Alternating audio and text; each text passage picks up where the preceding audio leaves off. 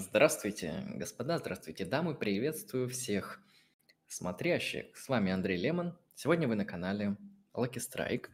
И сегодня очередная четвертая лекция по тождеству личности, а конкретно по субстанциальному подходу к проблеме тождества личности или персональной идентичности. Напомню, о чем мы говорили ранее – как говорится, повторить прошлое полезно, чтобы восстановить в голове некоторую структуру, как это вообще все выглядит и что это такое, о чем мы вообще говорим, что такое тождество личности и почему оно имеет фундаментальное важное значение для нас.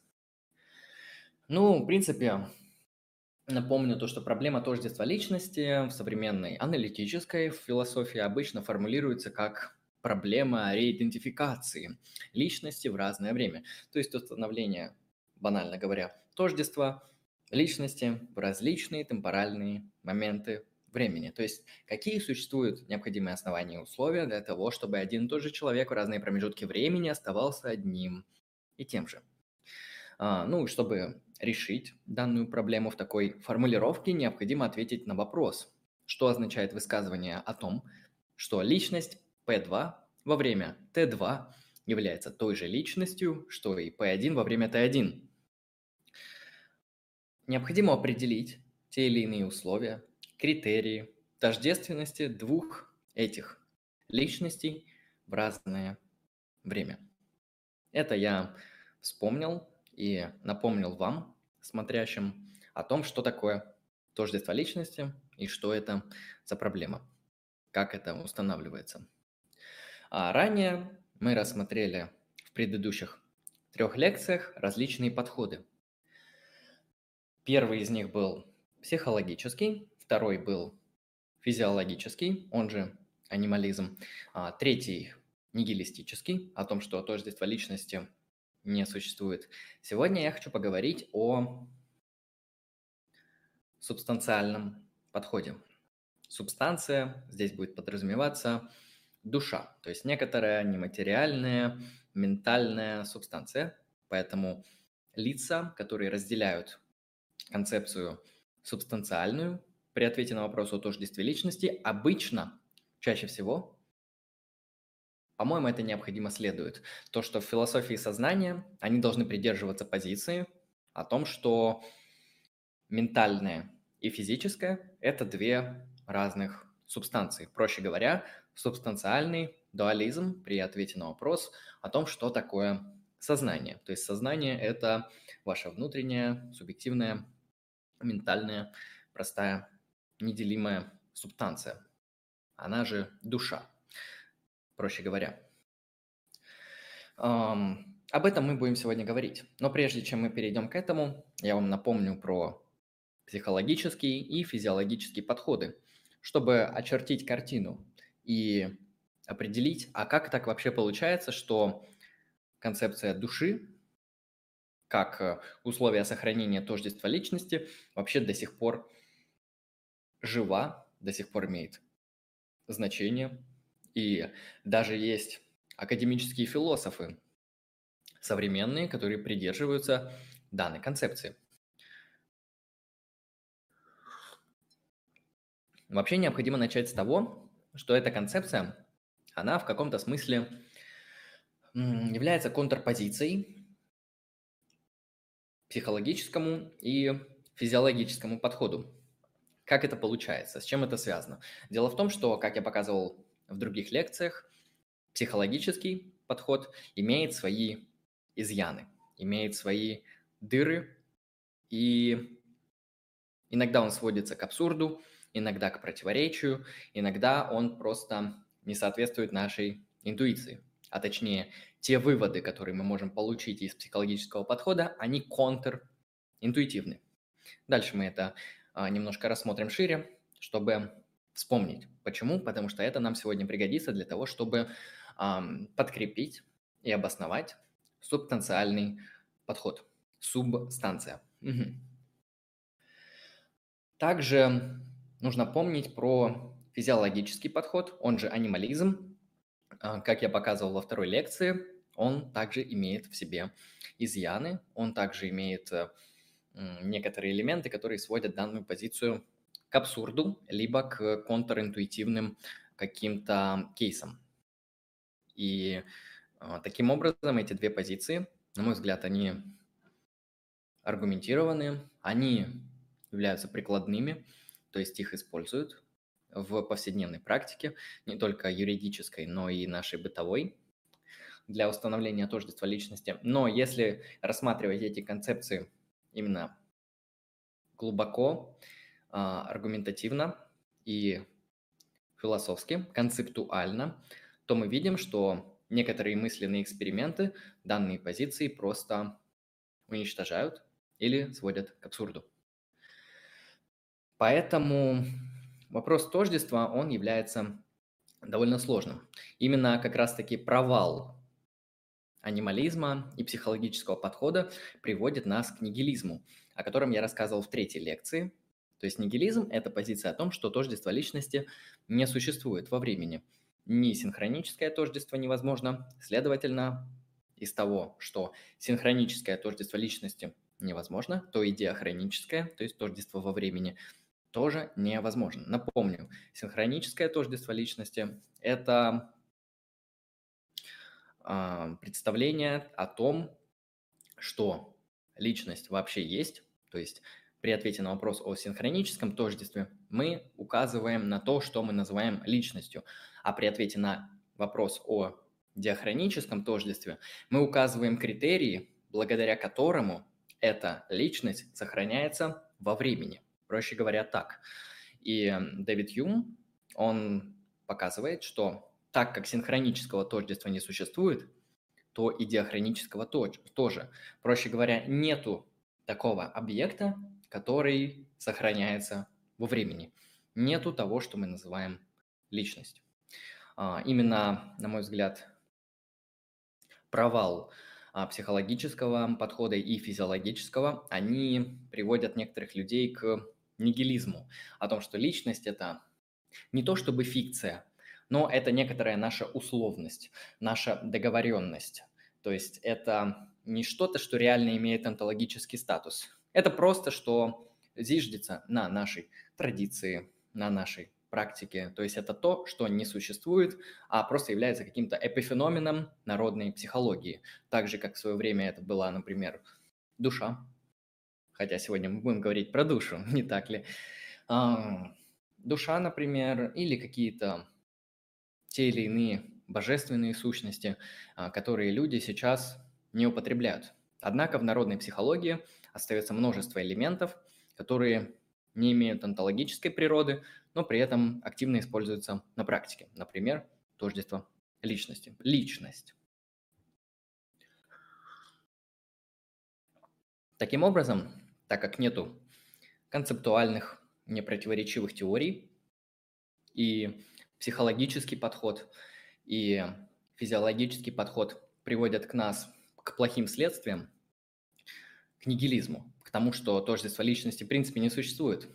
Именно в этот момент появляются господа философы, которые отстаивают старую добрую позицию о том, что личность – это душа. Ну хорошо, давайте поговорим по поводу души.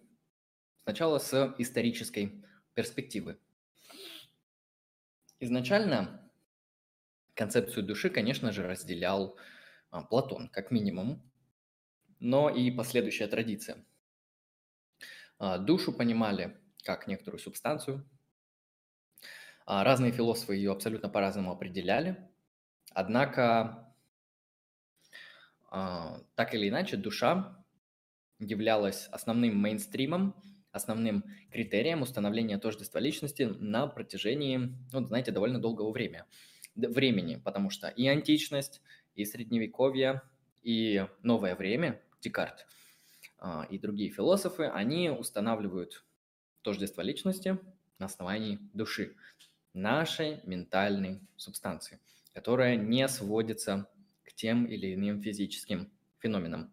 Ну, Декарт это довольно интересно аргументирует, во-первых, он пытается помыслить наши ментальные состояния, например, убеждения, а, чувства, желания, а, мысли а, вне физического тела. И у него это получается. Действительно, мы можем представить, что я, умею, я имею те или иные мысли, те или иные убеждения вне зависимости от тела. И дальше на основании этого Декарт приходит к выводу, что существует две субстанции. Первая, проще говоря, физическая субстанция, она же вещь протяженная, res extensive. И вторая субстанция – это а, субстанция ментальная, она же называется res cogitans или вещь мыслящая. А, ну, если мы берем не только Декарта, то Платон говорит о том, что души – это являются Души представляют из себя вечные, ну, это идеи, идеи людей, которые являются, соответственно, неделимыми, вневременными, внепространственными, и они выступают сущностью человека. Они и являются в каком-то смысле человеком. А, более того, так как эти души являются вечными, то есть они никогда не создавались и никогда не умрут, то Платон выдвигает свою теорию переселения душ. Да? Ну, он античный человек, ему это нормально. А мыслить мир как циклическое бытие, принимать позицию реинкарнации, у него на этом довольно много всего построено. Например, его учение о припоминании, о чем я говорил в других лекциях. Хорошо. А, Платон понимает душу именно так, как а, вечную субстанцию человека, которая иногда опускается в тело, существует в нем, и потом опять отправляется в мир идей, опять в тело, и вот находится в этом вечном цикле перерождений. Хорошо. Дальше появляется господин Аристотель, который является гелиоморфистом. Он понимает душу немножко по-другому, в отличие от Платона. Сейчас мы проясним позицию Аристотеля – Аристотель – это тоже философ, который придерживается субстанциального подхода на душу, но душу Аристотель а, определяет как форму тела. Сейчас поясню. Форма – это структурная организация материи. Материя по Аристотелю – это то, из чего сделана вещь. Напомню метафизику Аристотеля и физику тоже. А, с точки зрения Аристотеля, все объекты, все вещи, все сущее, оно состоит из а, сложения двух элементов – материи и формы. Проще говоря, вещь – это всегда совокупность материи и формы. И с точки зрения Аристотеля существуют такие вещи, как люди. И материей человека является то, из чего он состоит – да, биологические клетки, ну и, соответственно, физические элементы, из которых он состоит. Все это изучает физическая, биологическая, химическая наука. Это то, из чего создано тело человека, а то, как оно оформлено, то, как эта материя, как это вещество, как этот субстрат оформляется, проще говоря, форма, которую имеют эти клетки – расположенные по всему организму. Эта форма является душой. Более банальный, более понятный пример. Статуя. Статуя – это вещь. Если это гипсовая статуя, то какая материя у гипсовой статуи? Ну, я думаю, всем понятно и очевидно. Материя гипсовой статуи – это гипс. Аристотель формиру... Э, формулирует определение материи как то, из чего вещь сделана. Гипсовая статуя сделана из гипса, например. Какая форма у гипсовой статуи? Ну, я не оговорился вначале, что это, например, статуя Давида. И у этой гипсовой статуи форма, как вы думаете, правильно, форма Давида. И мы с помощью нашего аналитического аппарата, с помощью нашей рациональной части души, об этом я сейчас попозже скажу, о трех типах души по Аристотелю, мы можем пронаблюдать в каждой вещи форму и материю, как в человеке, так в статую, так и в других видах сущего. Сущее – это то, что есть. Опять же, душа в данном случае понимается как форма. Форма – то, как оформлено. То есть, опять же, банальный пример – кирпич. Форма. Как эта фигура называется? Объемный прямоугольник. В общем, кто знает, в чатике напишет. А, объемный прямоугольник, материя, например, глина. И это кирпич. Также и с человеком. Его материя – это биологические, физические, молекулярные основания, из которых он состоит. Форма – это конкретный человек. Например, я. То есть эм, то, как я организован, то, как я структурно выгляжу. То есть у меня вот руки есть там, да, лицо, губы, а, челюсть и так далее. Это моя форма. И форма является душой. А, но это не вся концепция души Аристотеля. У Аристотеля также есть три типа души. Здесь самое интересное. Аристотель у нас выделяет три типа души, которые он, в принципе, обозначает как э, растительное, животное и мыслящее или рациональный тип души. Он же логос. А если мы говорим о том, что из себя представляет растительная душа. Растительная душа – это способность расти. Если объекты имеют свойство расти, то они обладают растительной душой. Например, растения. Например, некоторые виды животных. Или все. Ну, я не шарю в биологии, но животные растут. А, второй тип души, а, ну и люди еще, обладают растительной душой, потому что их организмы растут. Вы начинаетесь с зиготы, и потом зигота превращается там в какого-нибудь взрослого 40-летнего мужчину или красивую взрослую женщину.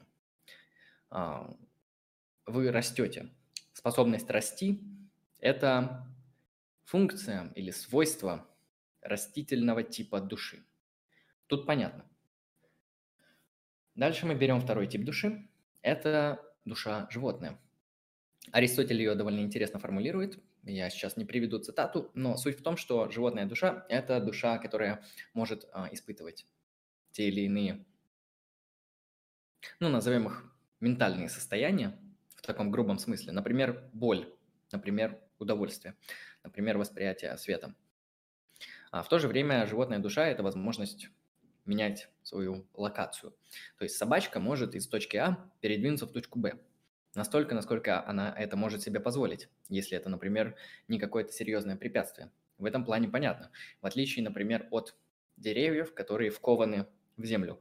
И распространяться они могут только с помощью своих корней. Расширять себя таким образом, захватывать все больше солнца. С точки зрения Аристотеля, животные душой обладают животные, ей не обладают растения, и люди. То есть это способность чувствовать, двигаться, импульс, движение. Третий тип души, один из самых интересных, это душа мыслящая. Это способность к дискурсу, способность к аргументам, к рациональному обоснованию, к языку тоже. И такой способностью обладает такой вид животного, как Homo sapiens. И поэтому Аристотель называет человека, он дает ему определение, животное, то есть организм, который обладает способностью к мышлению, к языку. То есть э, животное, обладающее логосом. Тот, кто обладает языком, обладает мыслящей частью души. Здесь все понятно. То есть способность строить аргументы, способность говорить, вступать в коммуникации, мыслить, пользоваться пропозициональным языком и не только. Это мыслящая часть души по Аристотелю. А, вот такая сложная теория души у Аристотеля, но это не все. А, ну, смотрите, теорию Платона придерживаются в современности довольно малое количество людей. Исторически вообще теория Аристотеля и Платона, они, конечно, прошли через Средневековье, через христианство. И, например, если Августин понимал душу как в платоническом ключе, единственное, что он не разделял с Платоном, так это то, что души имеют вечный характер, потому что Августин христианин, следовательно, с точки зрения христианства, души создаются. Создаются и существуют в человеке параллельно его телу. То есть есть две субстанции, да, а, душа ментальная и тело, физическая оболочка.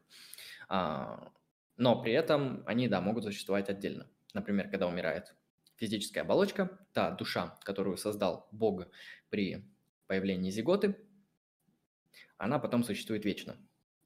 Ну и дальше по всей христианской эсхатологии, как мы знаем, там рай, ад, либо чистилище, если вы католик, ну и дальше страшный суд и так далее.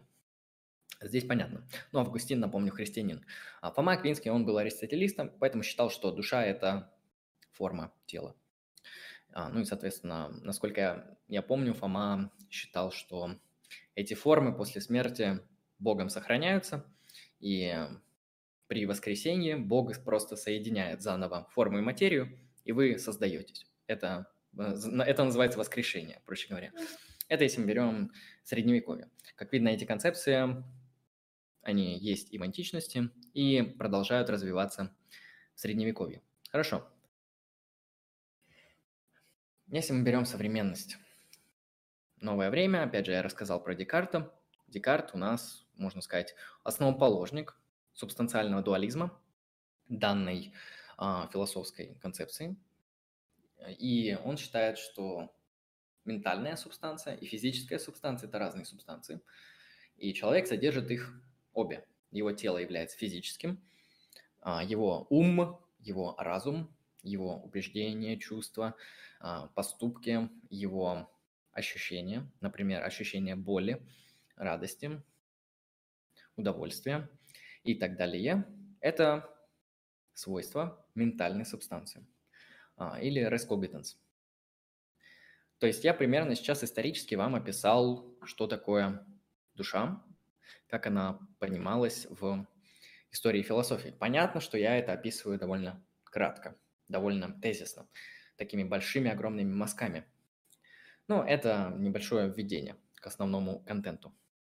Итак, сейчас я перейду к современной философии, к тому, как отвечают философы, которые считают, что тождество личности устанавливается благодаря бессмертной нематериальной душе, как они отвечают на вопрос о тождестве личности. Ну, в принципе, что они говорят?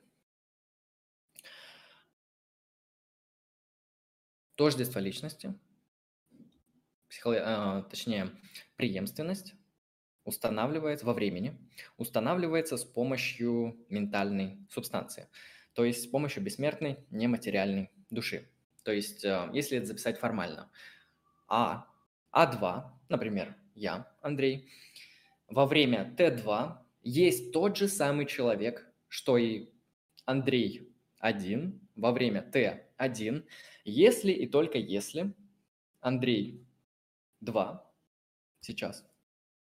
Во время Т2 обладает той же самой душой, что и Андрей-1 во время Т1. Одна душа, тот же человек. Разные души, разные люди. Довольно все просто. То есть э, а в чем суть данного подхода? То есть он устанавливает э, тождество личности на основе души, на основе той самой нематериальной а, субстанции. Почему вообще данная позиция живая? Почему она имеет а, вес? Ну, во-первых, данная позиция, она соответствует современной народной психологии, если это так можно объяснить. Большинство людей под личностью подразумевают душу человека.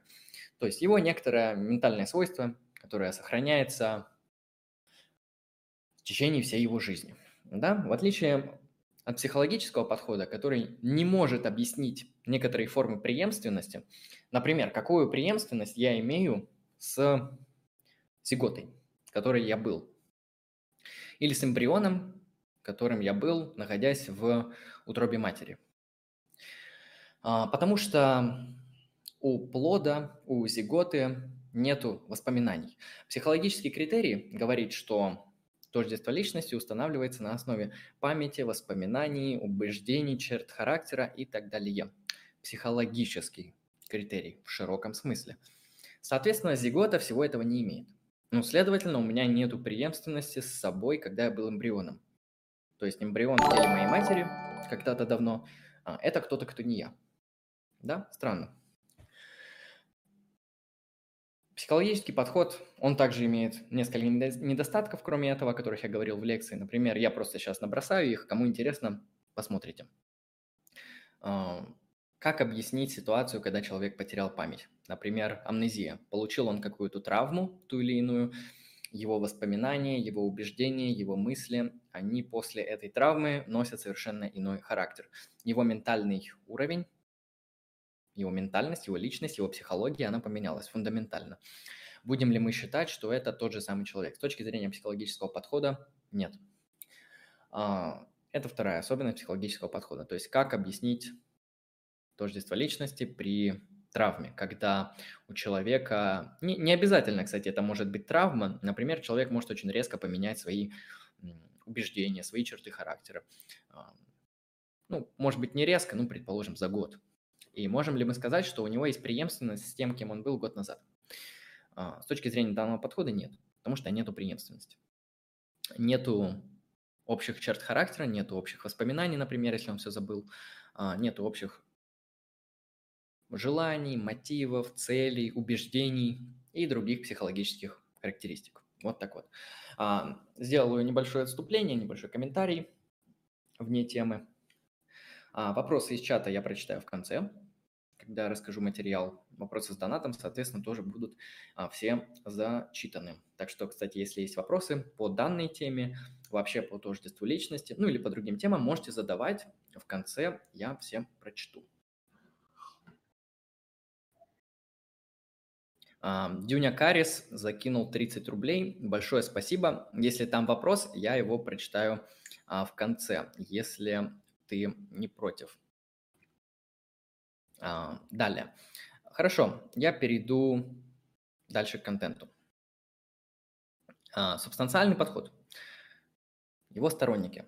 Дело в том, что согласно субстанциальному подходу тождество личности заключается в тождестве субстанции, она же душа. Иными словами, личность P2 в момент P2 была той же самой, что и личность P1 в момент T1. Чтобы это тождество сохранилось, у них должна быть одна нумерическая субстанция. А, сейчас будем все прояснять. Под субстанцией обычно подразумевается конкретная, принципиально единая, неделимая сущность, вроде типа нематериальной души, как я описал в примерах. Это может быть монада, ментальная вещь, а, там, способность существовать автономно от тела и мозга. То есть э, вот эти все вещи, они называются субстанцией или душой. Сторонник данной теории, он должен занимать дуалистическую позицию, как я это обговорил ранее в отношении проблемы mind-body problem – о которой вы слышали, соотношение сознания и тела. По поводу субстанциального подхода. Ну, есть определение одного из философов а, Парфета. Это современный теоретик тождества личности, о нем я рассказывал в анимализме. А, он считает, что субстанциальный подход – это простое решение проблемы тождества личности – в том смысле, что он предполагает одно единственное обстоятельство, одно единственное свойство, условие, которое определяет тождественность в разные промежутки времени, а конкретно духовная монада, да, или душа. А, в чем особенность этого подхода? В отличие, например, от анимализма и от психологического подхода. Кстати, забыл сказать про минусы анимализма почему он тоже не приемлем во многих ситуациях. Ну ладно, я это дальше скажу, как договорю. А, ну, данный подход субстанциально, он является простым. Почему? Потому что он не сводит тождество личности к тождеству или преемственности каких-то наших верифицируемых свойств, например, тела или наши какие-то психологические характеристики. И в этом смысле он отличается от психологического и анималистического подхода тем, что он отдельно и метафизически вводит тождество личности, которое не сводится ни к психологическим, ни физическим критериям. То есть это не редукционистский подход.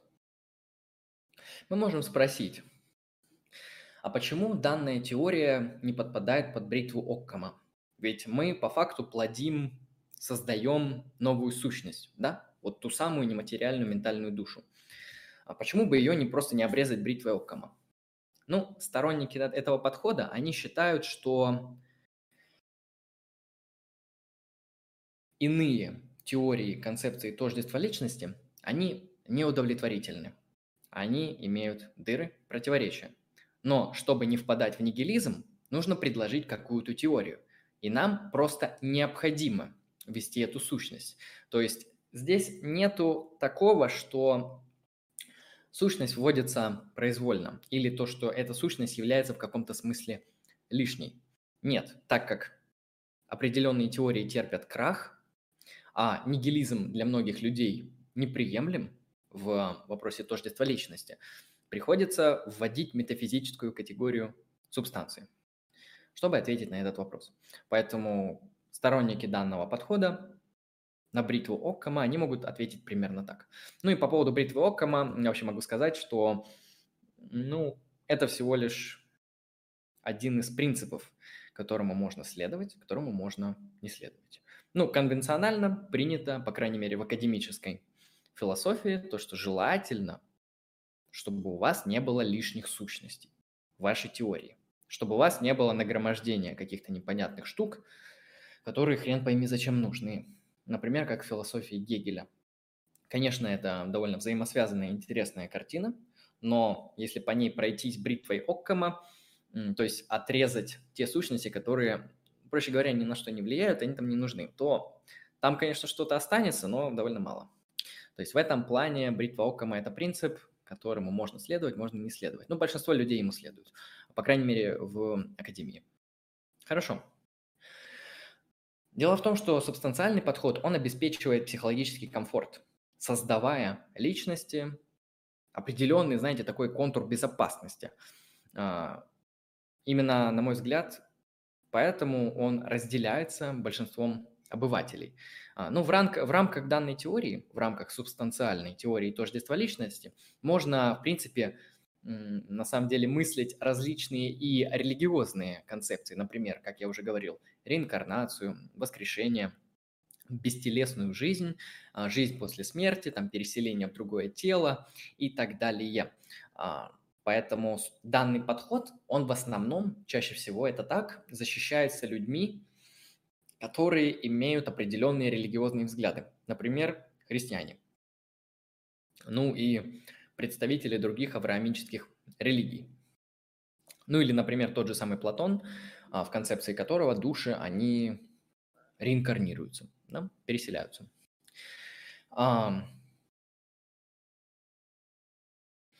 Субстанциальный подход, он на самом деле важен еще в том, что он позволяет решить вопрос о единстве сознания, об уникальной природе личности, установить тождество между а, различными бессознательными фазами жизни человека, ну, например, как я уже говорил, в состоянии эмбриона, в состоянии овоща, в вегетативном состоянии а, и, например, в состоянии сна. А также кроме бессознательных состояний, есть еще и зрелые состояния. И концепция тождества личности как души, она позволяет объяснить это все. То есть э, человек является носителем души. Неважно, спит он, эмбрион он, овощ он, он является носителем этой души, поэтому он всегда сохраняет свое тождество. А, также эта концепция объясняет особую, знаете, заинтересованность и заботу людей о, э, о своей личности в будущем, а также моральную ответственность. То есть в каком-то смысле эта теория, она получает свое вообще существование не только потому, что она имеет долгую историю, но и потому, что большинство людей, или, как говорится, народная психология, она так устроена, что концепция души, она отлично, прекрасно и замечательно согласуется со взглядами людей. Да. А, ну, самые знаменитые сторонники, как я уже назвал, Платон, Аристотель, Декарт, современные, там, Свинберн и другие а, философы, Ну, Свинберн – это основной современный философ, который защищает данную концепцию. Почему он ее защищает? Потому что другие концепции, они являются эмпирическими, да, в каком-то смысле. То есть они верифицируются. Они могут проверифицировать тождество личности с помощью изучения либо тела, организма, как это можно под, э, сделать в случае анимализма, установив тождество личности через организм, либо через психологические и ментальные критерии. То есть всегда можно на что-то указать и сказать, что тождество личности здесь сохранилось, потому что мы имеем преемственность состояния X, либо ментального, либо физического, в зависимости от того, какую теорию вы разделяете. То есть это эмпирический критерий. Поэтому в этом плане это большой плюс этих теорий, то, что они имеют способность верификации. Как мы знаем, что э, многие современные философы считают, что вообще-то принцип верификации хороший. Ну, не все, конечно, там плюс-минус, конечно, есть такие люди, которые вообще его отрицают, хейтят и ненавидят, но, на мой взгляд, этот принцип очень хорош, по крайней мере, в какой-нибудь его такой, знаете, минимальной слабой версии, когда а, вы не делаете бессмысленных утверждений, то есть тех утверждений, которые ни к чему не отсылают. Поэтому э, проверяемость и возможность вообще верификации и проверки, она важна. Хорошо. Но Свинберн говорит, смотрите, данные теории эмпирические, они имеют недостатки, они имеют дыры, они имеют э, противоречия и абсурдные выводы. Ну и, следовательно, тогда мы должны прибегнуть к какой-то иной теории. Например, к субстанциальной теории. Насколько я помню, он христианин, поэтому у него есть резон защищать данную теорию. Далее. Особенности вообще данного подхода. С чего бы начать? Хм. Вот, кстати, интересный вопрос, я пока в чат задам, если у кого-то есть мнение по поводу того, а вот а, какую концепцию тождества личности разделяете вы? То есть а, считаете ли вы, что личность – это душа, наша внутренняя, вечная, ментальная, структура, да. Еще там карма, еще там ее спасать нужно, поэтому позаботьтесь о душе, господа, позаботьтесь, подумайте. Хорошо, ну в чатике напишите, если напишите, я потом, конечно, все это а, прочитаю. А, с точки зрения Свинберна, единственной альтернативой на все это является утверждение о том, что тождество личности это нечто фундаментальное. Фундаментальное – это значит нередуцируемое к каким-то эмпирическим иным основаниям. То есть, согласно теории Свинберна, единство личности не сводимо к каким-то другим свойствам или отношениям. То есть э, фундаментальным, нередуцируемым отношением, по мнению философа, является тождество субстанции, той самой нематериальной ментальной сущности. А, основными свойствами, еще раз я перечислю, этой субстанции является способность иметь сознательные состояния, например, мысли, ощущения, убеждения и так далее, а также осуществлять намеренные действия. Ну, проще говоря, быть свободным. Согласно еще тезису о скрытом основании, отношения между наблюдаемыми характеристиками представляют лишь косвенные свидетельства тождество субстанции, но не гарантирует его. А что такое скрытое основание? Опять же, так как эта теория у нас не говорит о том, что наша личность к чему-то сводится, к чему-то, что можно посмотреть, то, следовательно, она в каком-то смысле скрыта. Она является метафизической. Она не сводится к тем или иным положениям, поэтому она скрыта, да, ее не а, видно. А, так, господа, я хочу прерваться буквально на две минуты. Поэтому запрошу небольшую музыкальную паузу а, и вернусь. Вы можете, кстати, вопросы в чате позадавать. Мне нужно тут срочно отойти. Так, сейчас.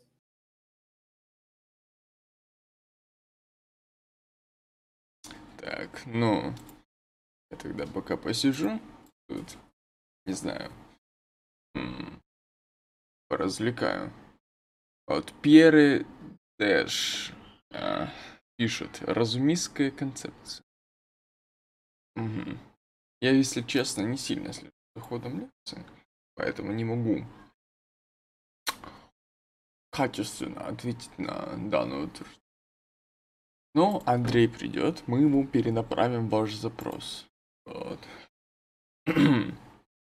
Ожидайте. Музыкальная пауза. Сложный запрос. Сейчас что-нибудь придумаю.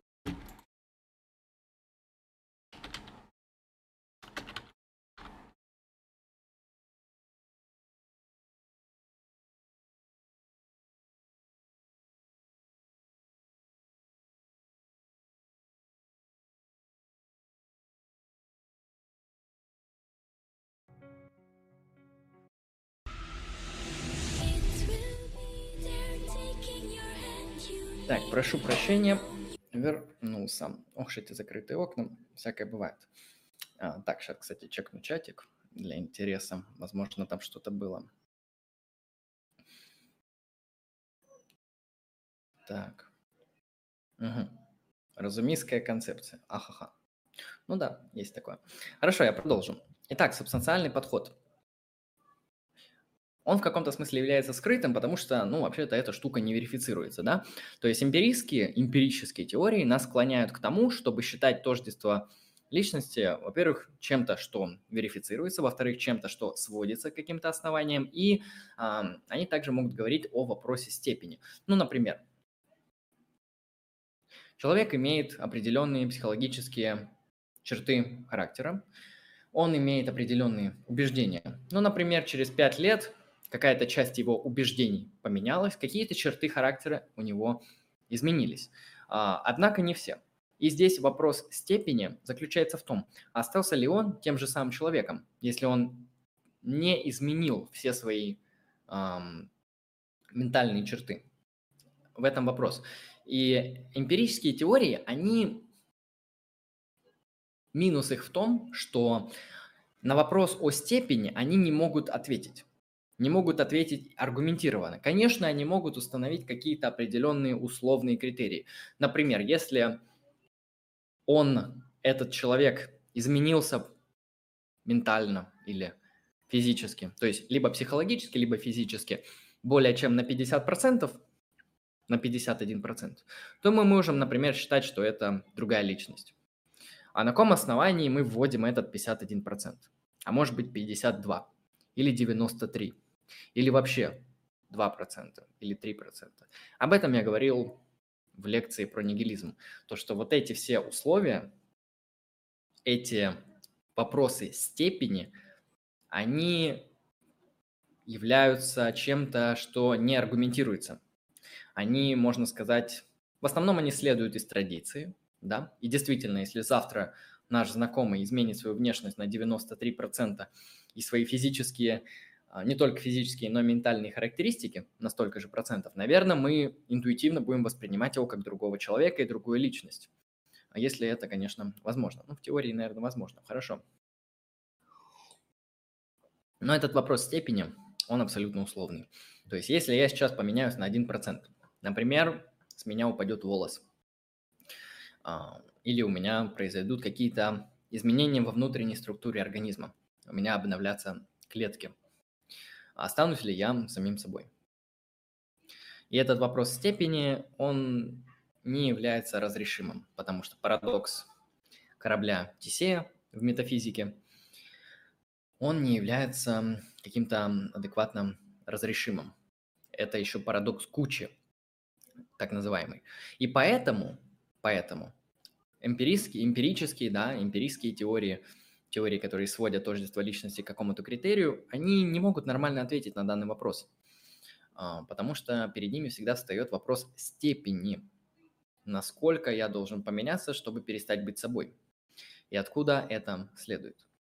Это является серьезной проблемой для данных теорий, в отличие от субстанциального подхода, который не поддается вопросу степени, потому что человек имеет душу, и эта душа является неизменной постоянный. И поэтому вопросы о степени, например, насколько твоя душа должна измениться, чтобы ты оставался самим собой, они неуместны, потому что душа является неизменной, простой, нередуцируемой сущностью. А, и это на самом деле выход. Выход для того, как справиться с этой проблемой парадокса кучи, парадокса корабля Тесея. Субстанциальный подход ее обходит, просто исходя из своего определения. Хорошо. А, как я сказал, основные минусы данного подхода заключаются в том, что он не верифицируется. Это, конечно, такой первый небольшой кейс, который мы можем возразить, но с верификацией философы могут разобраться. То есть те, кто будет защищать данную концепцию, они могут выкрутиться. Ну как выкрутиться? Действительно, они могут проаргументировать, что принцип верификации не является каким-то хорошим, качественным или необходимым. Следовательно, предлагая свою концепцию души, субстанциальную, а, тождество личности как тождество души, они могут сказать, что нам не необходимо верифицировать. Тем более, теории, которые верифицируются, они приводят к абсурдным последствиям и к нигилизму. Поэтому при ответе на возражение о том, что субстанциальный подход не верифицируется, они могут его обойти. Однако, на мой взгляд, есть очень сильная критика субстанциального подхода, которая ну, действительно ставит под сомнение данную теорию.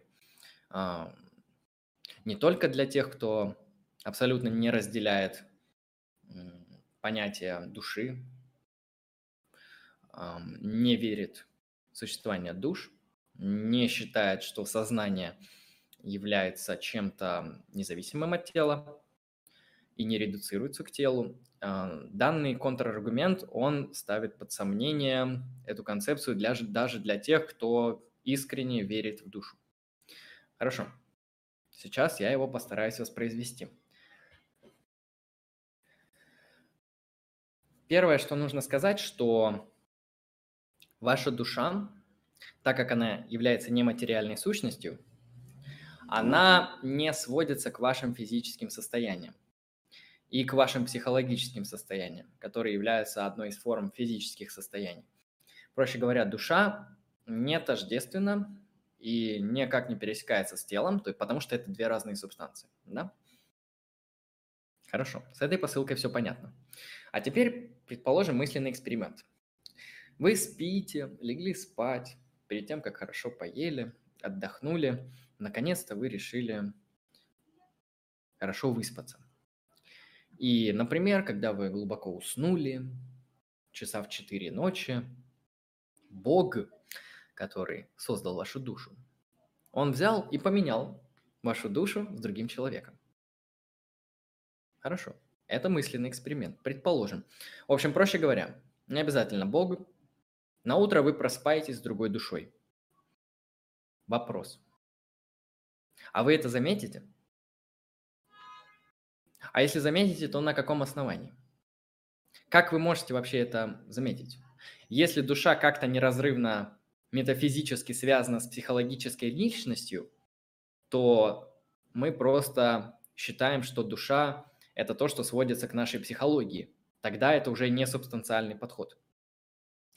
А, далее. Если душа – это не тело и не ваши ментальные свойства – и не являются чем-то от них зависимым, то вопрос. Каким образом вы заметите замену вашей души? Как вы это определите? На каких основаниях? Проще говоря, как вы проверифицируете хотя бы для себя, что ваши души подменили с каким-то другим человеком? Никак.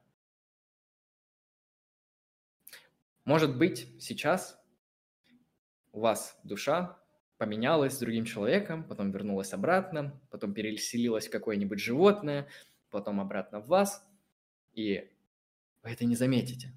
Никак. Абсолютно. В этом основная проблема данного подхода. Если душа – это не то же самое, что ваша психологическая личность или ваша физическая оболочка, то отсюда должно вытекать, что вы не заметите, изменения, замену вашей души. А вдруг у вас существует сейчас две души одновременно? А, что это значит? Сейчас был проведен аргумент сведения к абсурду данной концепции. Таким образом, вот из того, что я сейчас сказал, следует, что вообще душа – это бессмысленное понятие.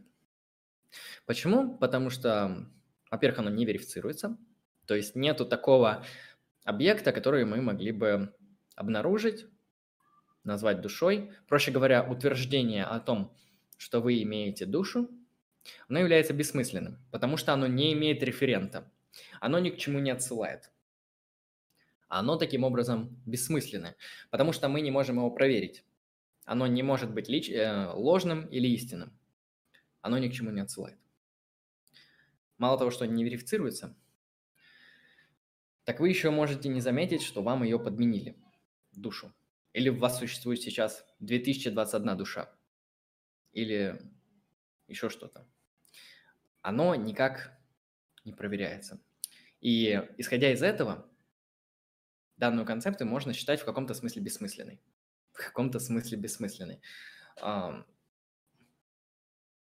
Проще говоря, аргумент Вингенштейна при ответе, конечно же, на другой вопрос, но повторю вопрос, который он в свое время сказал.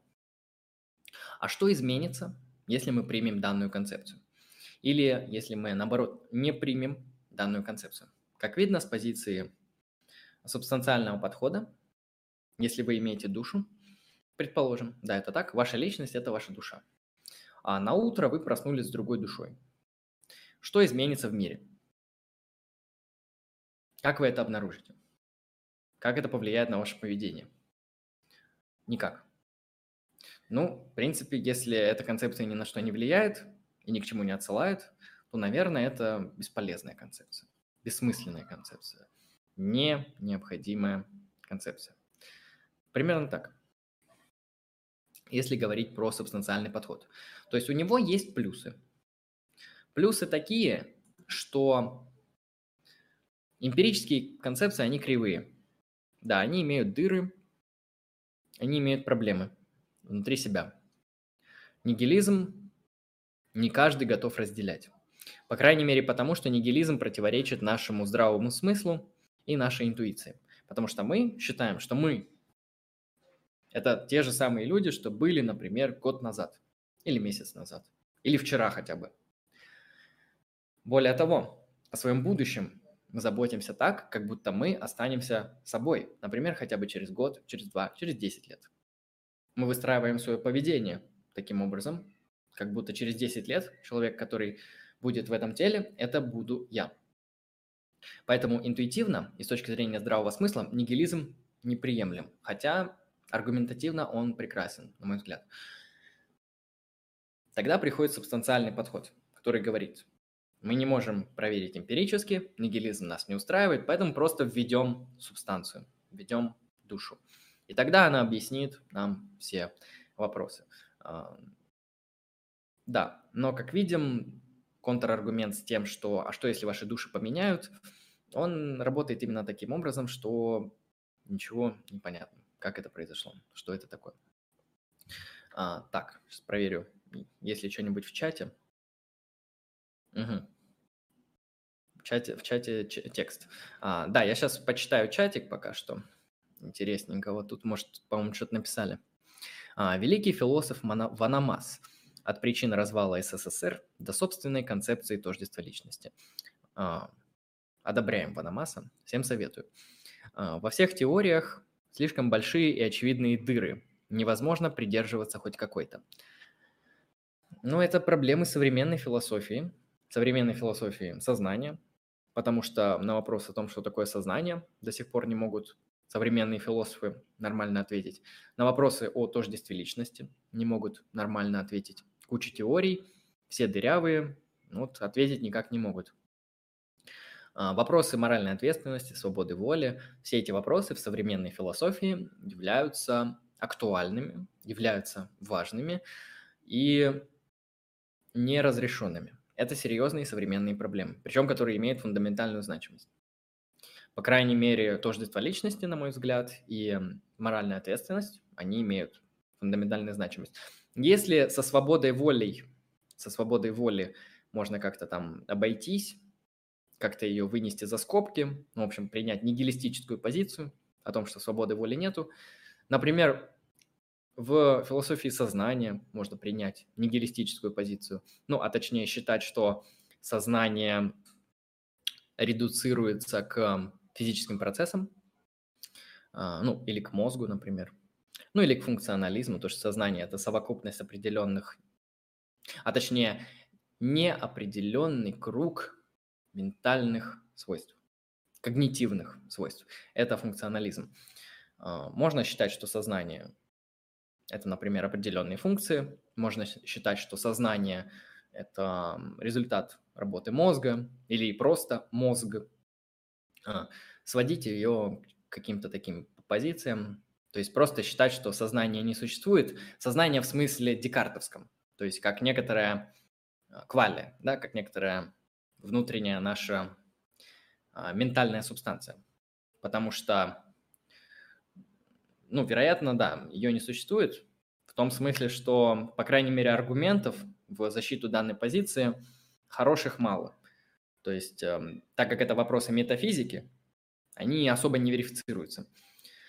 Просто предлагается теория, и мы уже с ней можем как-то работать. Но декартовская теория сознания, она... Когда-нибудь я про это расскажу, но хороших достаточных аргументов – в ее пользу нету. А если есть, то каждый аргумент просто разбивается. Поэтому в современной философии сознания данная позиция о том, что, проще говоря, сознание – это ну, душа, да, нематериальная субстанция, она никем почти не разделяется. Вот. А то, что сознание – это, например, мозг или, например, определенные функции, ну, это вполне разделяется. Мне нравятся такие позиции. Я вот функционалист, я считаю, что сознание – это определенный набор когнитивных функций, которые можно перенести, которые, во-первых, которые могут иметь э, не люди, например, компьютеры, или иные агенты, например, инопланетяне, или другие разумные существа. Если определенные объекты, проще говоря, будут опре- э, выполнять определенные функции, которые мы называем ментальными и когнитивными, то есть обладать агентностью, то такое существо можно назвать сознательным.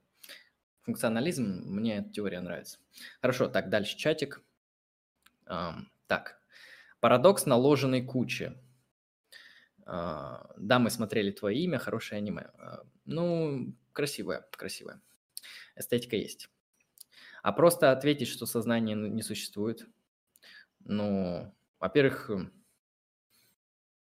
ну, а как мы тогда отличаем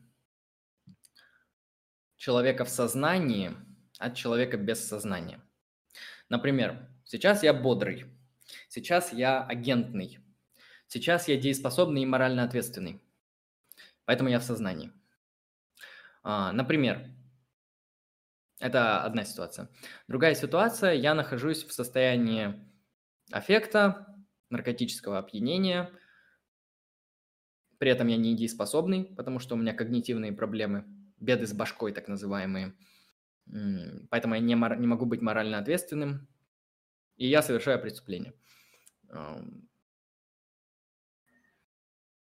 Я не буду за него ответственным. А в ином состоянии я бы был за него ответственным. То есть, э, на самом деле, вопрос о сознании, он имеет важную значимость, как, как минимум для моральной ответственности. Но не только. В нашей обыденной практике мы с легкостью отличаем людей в сознании от людей без сознания. Например, спящий человек. А, или, например, человек, которого вырубили. Да, ударили ему локтем по лицу, он вырубился. Человек без сознания. А, если в нашей обыденной практике мы отличаем это, то ну, философии необходимо это объяснить. На каких основаниях мы отличаем людей в сознании от людей без сознания. Поэтому просто сказать, что сознание не существует, а тогда тебе нужно ответить на то, а, на, на, на различие, которое возникает в тот момент, когда мы различаем этих двух людей. Так, а, я немного про другое сознание говорил. Ну, напиши определение, ну или просто напиши, что ты понимаешь под сознанием, и э, тогда мы это сможем понять, о чем вы говорите. Ну, вероятно, ну, вероятнее всего, я могу догадаться, что ты говоришь про сознание в смысле душа или в смысле когито. как это говорит Декарт. Ну, здесь я согласен, такой хуйни нету. Почему? Потому что она не верифицируется. Вот. А, либо если она верифицируется, ну, покажи мне свою боль. Я не могу посмотреть твою боль. У меня есть доступ к болевым ощущениям только своим. Если я, например, уколю а, иголкой под ноготь другого человека, я не почувствую его боль. У меня нет доступа к его боли. У меня есть только опыт его поведения. Он кричит, он брыкается, короче, ну, ведет себя как-то так, как будто ему больно. Ну, боли я не вижу и не чувствую, и не верифицируется она для меня. Ну и для других агентов тоже. Это то, что свойственно только ему, например. Я вижу только поведение. Ну, боли не существует, в принципе, я согласен. Так, дальше. Ну вот, да, человек со мной согласен. Нормально. а, то есть э, по поводу субстанциального подхода. Попробую еще раз а, подытожить. Можете, кстати, еще позадавать вопросы в чате. Как говорится, дискуссия и интерактивный формат всегда приветствуется. А, субстанциальный подход, он выступает как типа критика. Сейчас я как прокритикую вот эти вот эмпирические теории и предложу свою, но она оказывается бесполезной. Поэтому в этом смысле, а, на мой взгляд, разделять данную теорию можно только в том случае, если ты являешься религиозным человеком. То есть у тебя есть определенные религиозные взгляды, например, ты христианин, и тебе просто необходимо постулировать душу. Хотя, насколько я знаю, в современной философии религии есть позиции, что-то типа христианского материализма, о том, что душ нету, а, есть только тела. То есть человек – это тело. Ну, тогда как работает христианство? Ну, оно работает следующим образом. Вот ты существуешь, твое тело потом ты умираешь, а потом Бог тебя воскрешает. Ну и когда Он создает заново твое тело, соответственно, Он создает тебя. То есть э, даже христианство в некоторых его философских глубинах сейчас э, сводится в каких-то моментах к материализму. Поэтому рано или поздно, мне кажется, что вот эта концепция когита, оно просто уйдет куда-то там далеко-далеко, про него забудут и забьют на него хрен, и все. Ну да, а что а чё сложного? Ну смотри, Бог всемогущий, и он может создавать любые логически непротиворечивые физические объекты. А ты являешься физическим объектом, ну, тело, да, организм. Когда ты умер, ты уничтожен, ты исчез. А потом Бог тебя просто на страшном суде заново создает, точно такой же физический объект, поэтому ты воскрешаешься, правильно. И дальше он тебя судит, ну и все. Там уже, как говорится, дальше все по христианской эсхатологии. Поэтому даже в данном случае душа не особо нужна, а, чтобы быть христианином даже. Такой христианин без души, как говорится. А, но это, конечно, маргинальные теории и в каком-то смысле редкие. Это просто а, интеллектуальная проработка тех или иных идей. Типа, а что если христианство без души. Как это будет выглядеть? Будет ли оно вообще работать? Ну, как видно, может работать. А, с определенными дырами, да, то есть, например, концепция рая, ада и чистилища, непонятно, как оно тогда будет работать. А, ну, то есть, проще говоря, когда ты умер, ты не можешь попасть в рай или в ад, тогда как ответить на этот вопрос? Ну, и там могут ответить тоже на это. Например, сказать, что Например, когда ты умираешь на этой планете, Бог тебя воскрешает на другой планете, которая является адской планетой. Или, например, Бог тебя воскрешает на другой планете, которая является райской планетой. И ты там пребываешь до страшного суда, и потом он пересоздает бытие и создает заново всех людей. Судит их и аннигилирует грешников, то есть уничтожает их физические тела, они перестают иметь бытие, и оставляет праведников на новой земле, проще говоря. Можно так ответить, как хочешь. Геометрия без точек. Да, ну, геометрия без точек, конечно, рушится. Хорошая метафора, кстати, геометрия без точек. Это как логика без эм, закона тождества. Вот, эм, она не будет работать.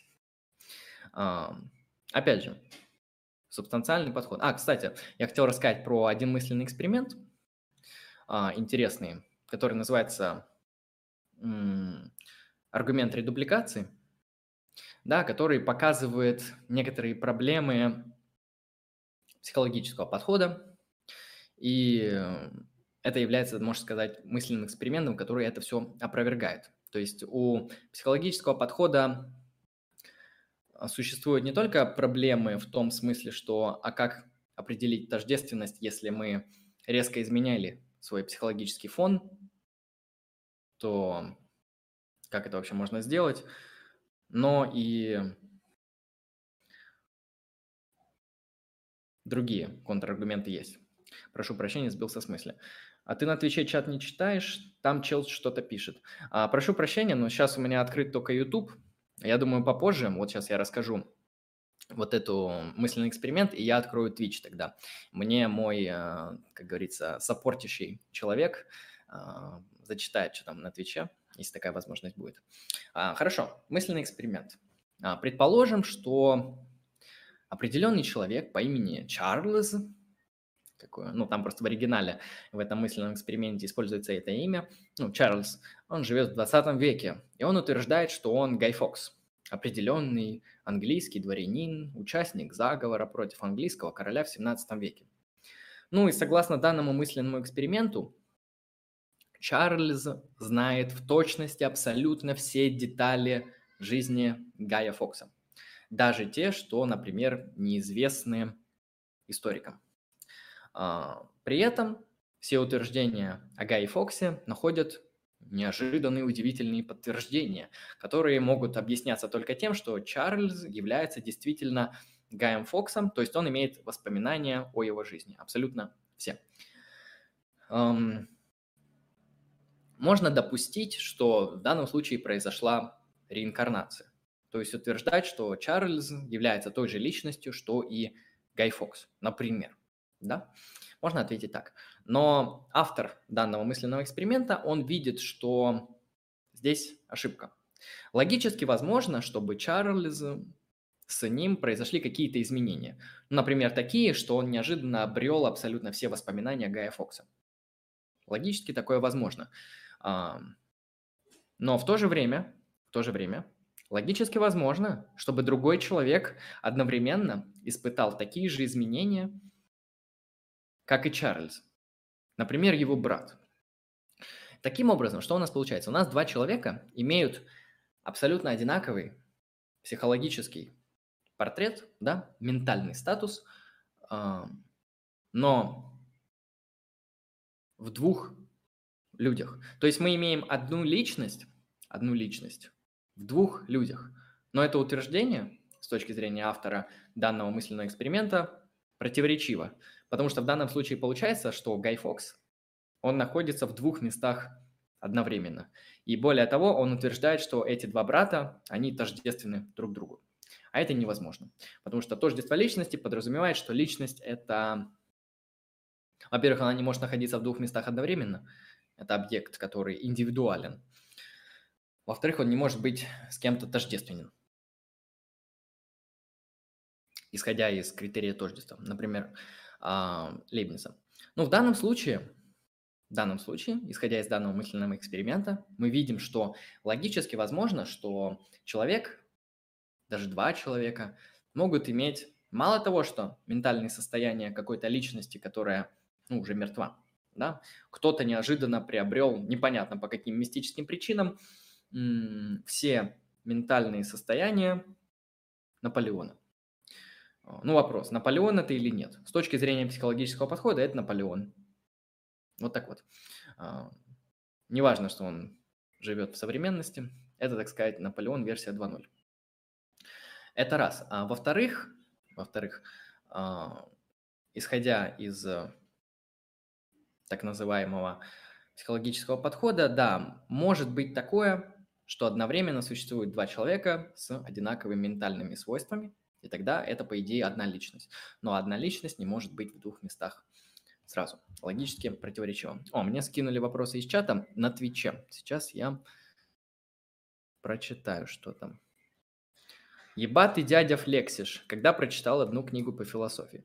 Ну, не одну книгу, что-то ты загнул, я так много не читаю, две статьи прочитал. А, так, что насчет синтетических теорий, смеси психологического и анималистического подхода? Да, а, есть такие теории. Смотри, а, суть в том, что да, существует, ну, в каком-то смысле Аристотель – это синтетическая теория, потому что Аристотель считает, что человек – это, ну, или личность, та же самая, это одновременно его тело, да, его animal, его животное и его форма то есть его ментальность. Во-первых, то, как он оформлен, во-вторых, его ментальное состояние. То есть в каком-то смысле Аристотеля можно отнести к тому, кто считает, что данная теория является синтетической. Но, насколько я знаю, в современной философии, при ответе на вопрос о тождестве личности, существуют и синтетические теории, которые говорят, что необходимыми условиями для выживания личности и для установления ее тождества в разные промежутки времени является как психологический подход, так и ментальный подход. То есть, проще говоря, если ваше тело неожиданно резко изменяется, и ваша психология неожиданно резко изменяется, то ваша личность перестает существовать. Но если один из этих элементов изменяется, то вы все еще остаетесь собой. А есть такие синтетические теории, в принципе, но они, в принципе, также поддаются тем же самым контраргументам, что и анимализм отдельно, и психологическая теория отдельно. Я, кстати, так и не рассказал про минусы анимализма. Сейчас я на них сосредоточусь. Ну, самый известный мысленный эксперимент против анимализма а, – это, например, кейс с пересадкой мозга. Например, мы берем организм, а, пересаживаем мозг. А, что происходит? Где личность? Личность, по идее, нам наша интуиция подсказывает, что личность следует за мозгом. То есть, э, проще говоря, за ментальной оболочкой, за головой. Да, поэтому, когда мы пересаживаем мозг, мы пересаживаем личность с точки зрения э, анимализма. Но с точки зрения анимализма это невозможно, потому что личность – это организм. А мозг – это всего лишь одна его часть. Ну, например, вам пересадили почку – поменяется ли от этого ваша личность? Нет. А если вам пересадили мозг, то анимализм, он отвечает точно так же. Нет, потому что мозг, он, в принципе, это не весь организм, это его часть, причем довольно небольшая часть. Насколько мы знаем, там даже две ноги, они занимают больше пространства, чем мозг. Поэтому с точки зрения анимализма, когда мы пересаживаем мозг, личность за мозгом не следует. Хотя интуиция нам подсказывает, что следует. Анималисты выкручиваются из этого, конечно. Ну, простите, как я употребляю некрасивое слово «выкручивается», они контраргументируют это. Они просто считают, например, что мозг является центральной, фундаментальной, необходимой структурой, основной структурой, потому что мозг контролирует, насколько я понимаю, почти все процессы, происходящие в организме. А, следовательно, пересадка мозга, пересадка основного органа а, влечет за собой и пересадку личности. Анималист может ответить так, то что просто мозг является привилегированным. А, но есть другой мысленный эксперимент против анимализма. Хм, дело в том, что мозг, он состоит из двух полушарий, да, функции которых, в принципе, во многом пересекаются. Ну, предположим, мысленный эксперимент, что появилась возможность транспорти... Э, транспорти... как это называется-то? Перенести мозг как цельный, так и, например, отдельно полушарие. Хорошо, мысленный эксперимент. Человек умирает, да, а, ему там 30 лет, не знаю, там у него рак какой-нибудь печени, ну и, соответственно, он скоро умрет. Однако мозг его в идеальном состоянии. Его мозг расчленяют на два полушария и пересаживают в два пустых организма. Вопрос. Предположим, операция произошла успешно. Где окажется личность того человека, который изначально умирал, а, того, кто является донором мозга? Где окажется личность? А, если она окажется в двух телах одновременно, то мы опять приходим к тому самому парадоксу, с Гаем Фоксом, когда Гай Фокс одновременно существует в двух телах. То есть одна личность в двух местах, противоречия. В данном случае может произойти примерно то же самое. Если мозг привилегированный, мы его пересаживаем. После, транспорт... Э, после данной трансплантации оба человека имеют физиологическую преемственность с донором. Да? По логике данного аргумента они оба не могут быть донором, который пересаживает мозг. Но тогда даже если только один, например, донор выживет, то он не сможет быть а, тем, кто пересаживает мозг. Потому что в данном случае отношение тождественности, оно не, оно не контекстуально зависимое в данном случае.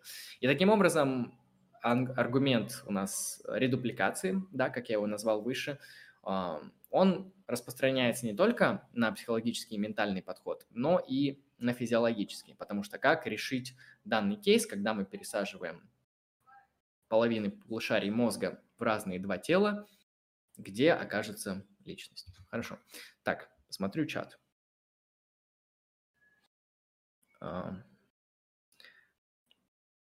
доцент кафедры антропологии. Чем синтетическая теория отличается от несинтетической?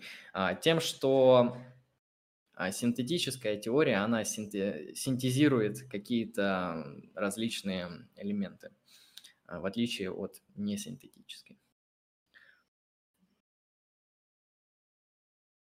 Так, хорошо. Ну, в принципе, в плане контента на этом я все рассказал, все, что я хотел рассказать, рассказал. Объяснил субстанциальный подход, поговорил вот на разные темы, привел основной мысленный эксперимент, который, возможно, мне еще пригодится в будущих лекциях.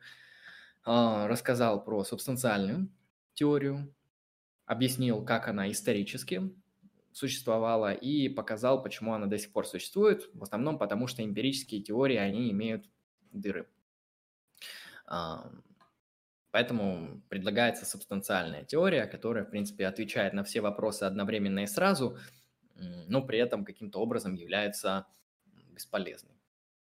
В том смысле, что мало того, что не верифицируется, так если у вас поменяются души, а, как это обнаружить? А, хорошо. Так, что там еще в чатике?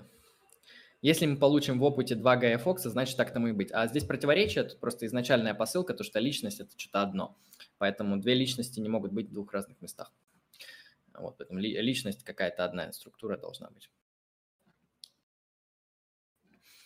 Проще говоря, нумерическое тождество нарушается, и один объект существует в двух местах. Вот, что, в принципе, неприемлемо. Личность индивидуально должна быть. А, примерно так. Так. Сам с собой уже спорит. Ну да, я сам на себя быкую уже по жесткому, короче. А, кстати, те, кто в чате, какие, каких теорий тождества личности вы придерживаетесь? А, я вот на самом деле до сих пор не определился, но а, физиологический критерий довольно, на мой взгляд, интуитивно понятный. А, от канала Lucky Strike пишу не я. Да, это мой ассистент ну как, это просто второй участник, вот, как говорится, э, техподдержка, да, как было написано. Ну, в принципе, если у вас не осталось вопросов, то я на этом могу заканчивать. То есть э, сразу говорю спасибо всем, кто смотрел, спасибо за интерактивность, э, там, кто подписывался, подписывайтесь. И можете подписываться на все каналы, которые найдете. Все ссылки вы найдете в описании.